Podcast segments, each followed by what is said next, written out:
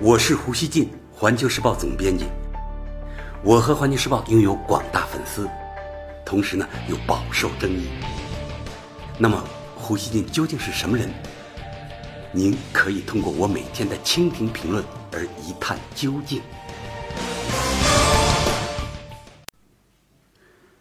大家好，彭博社七月三十一日援引消息人士的话说，美中两国正试图重启谈判，以避免世界最大的两个经济体之间爆发全面贸易战。知情人士表示，美国财政部长姆努钦的代表正和中方私下会谈。寻求重启谈判的途径，双方并没有敲定重启谈判的具体时间表、讨论议题以及会谈形式，但双方已经表达共识，认为呢两国需要进行更多讨论。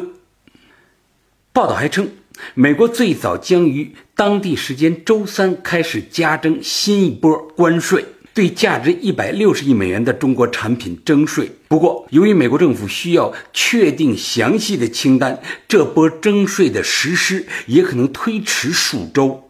一名知情人士称，美国试图争取一定的让步，如果中国同意让步，美国可能放弃征收额外关税。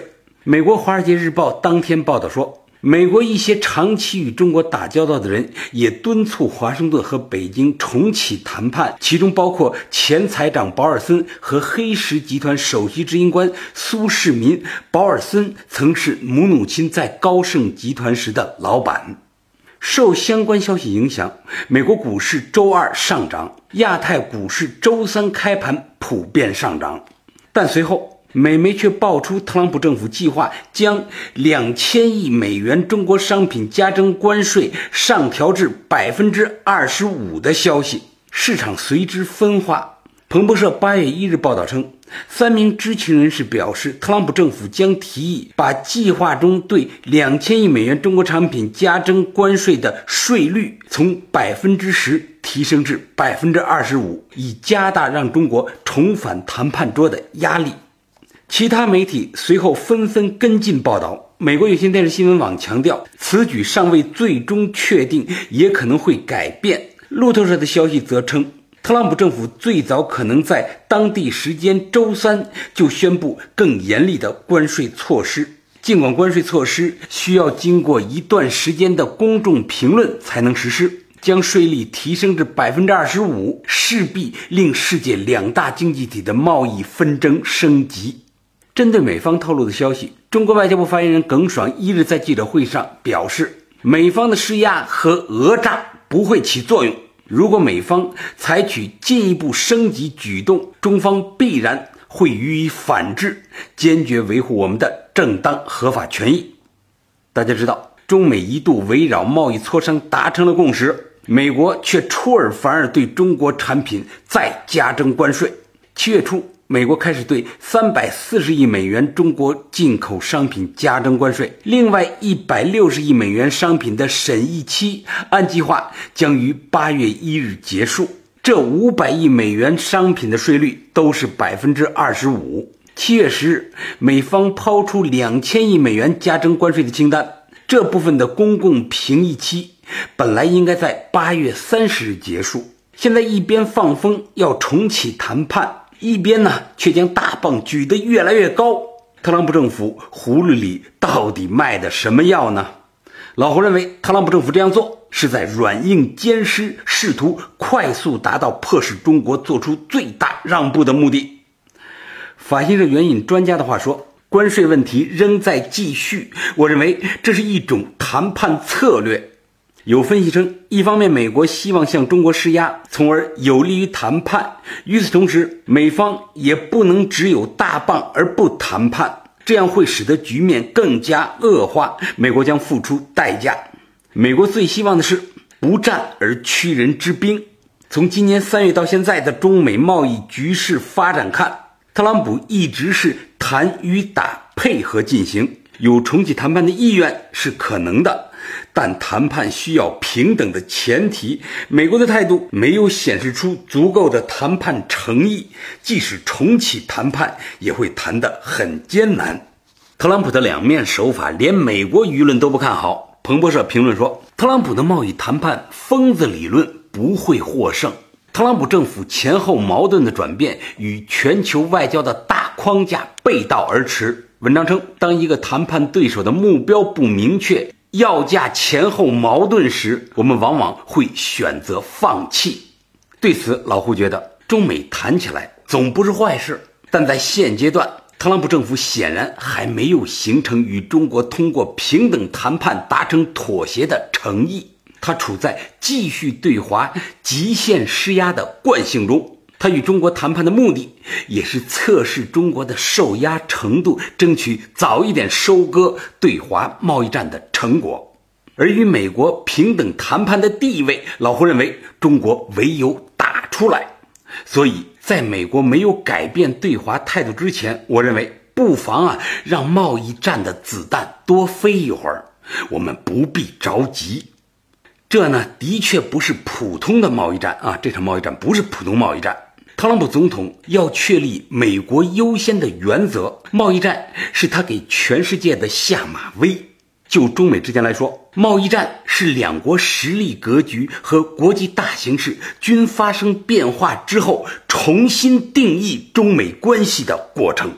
两国的贸易力量、综合实力还有意志凝聚力。我认为都将参与这一次的定义。老胡主张啊，中方需要特别冷静，不能有速战速决的急躁，不能有美方会轻易偃旗息鼓的幻想。我们更不能恐美，当然也不能冲动。我们切不可为了早点结束贸易战，就做出会被美方视作胆怯的让步，那将是对今后几十年中美关系的错误定位。老胡想说啊，中美关系的这场重新定义早晚要来。美国的一些精英不接受中国强盛，不接受中国崛起，他们认为美国有能力以遏制的方式结束中国复兴。他们一直摩拳擦掌，要展示这一能力，迫使中国像当年接受广场协议的日本一样。甘心做美国的经济附庸，这样的野心在很高程度上掺入进了这次贸易战，增加了它的赌注。中美贸易战如果就是点经济问题，是不难解决的。打着打着，双方都吃了亏，就会走向谈判，达成一个比打贸易战要好得多的妥协方案。如果中美能够轮番加码，持续打下去，说明呢，打的已经不是一点贸易利益。而确实就是对中美关系的整体再定位，中国究竟还有没有权利继续发展？我们是否应当臣服于美国？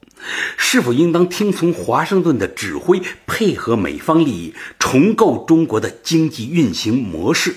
只是一言以蔽之，中国是否应该将自己的经济主权的一大部分交给美方呢？如果我们的决定是不。那么，我们是否应当为捍卫这个决定承受一些贸易战的痛苦呢？有人说啊，为了重新定义中美关系，美国人已经未有牺牲多壮志。最近有一个专家啊，他做了一个演讲，这个演讲在互联网上很火。其中呢，他就说啊，现在美国人现在已经急了，他们未有牺牲多壮志，中美关系如果搞砸了，那么。现在啊，你三十岁以下的年轻人这一代啊，他们这辈子就洗洗睡了。在老胡看来，这是吓唬中国人。整个二十世纪，美国人的胜利都是美国工业的胜利，靠的是地毯式轰炸；而贸易战，它是城市巷战，是肉搏，所有老百姓都要参加的。特朗普最清楚，大多数美国人是不会真正跟在他后面的。所以他希望在巷战真正开展之前，他就能拿到中国城市的钥匙，让中美关系的艰难定位通过贸易战而非热战或者全面冷战来进行。我认为呢，这对中国或许啊是最不坏的选择，因为呢，中国的经济和贸易实力恰恰是各项实力中最强的。或许呢，我们要感谢中国早年的战略威慑力量建设，中国的核威慑力量建设。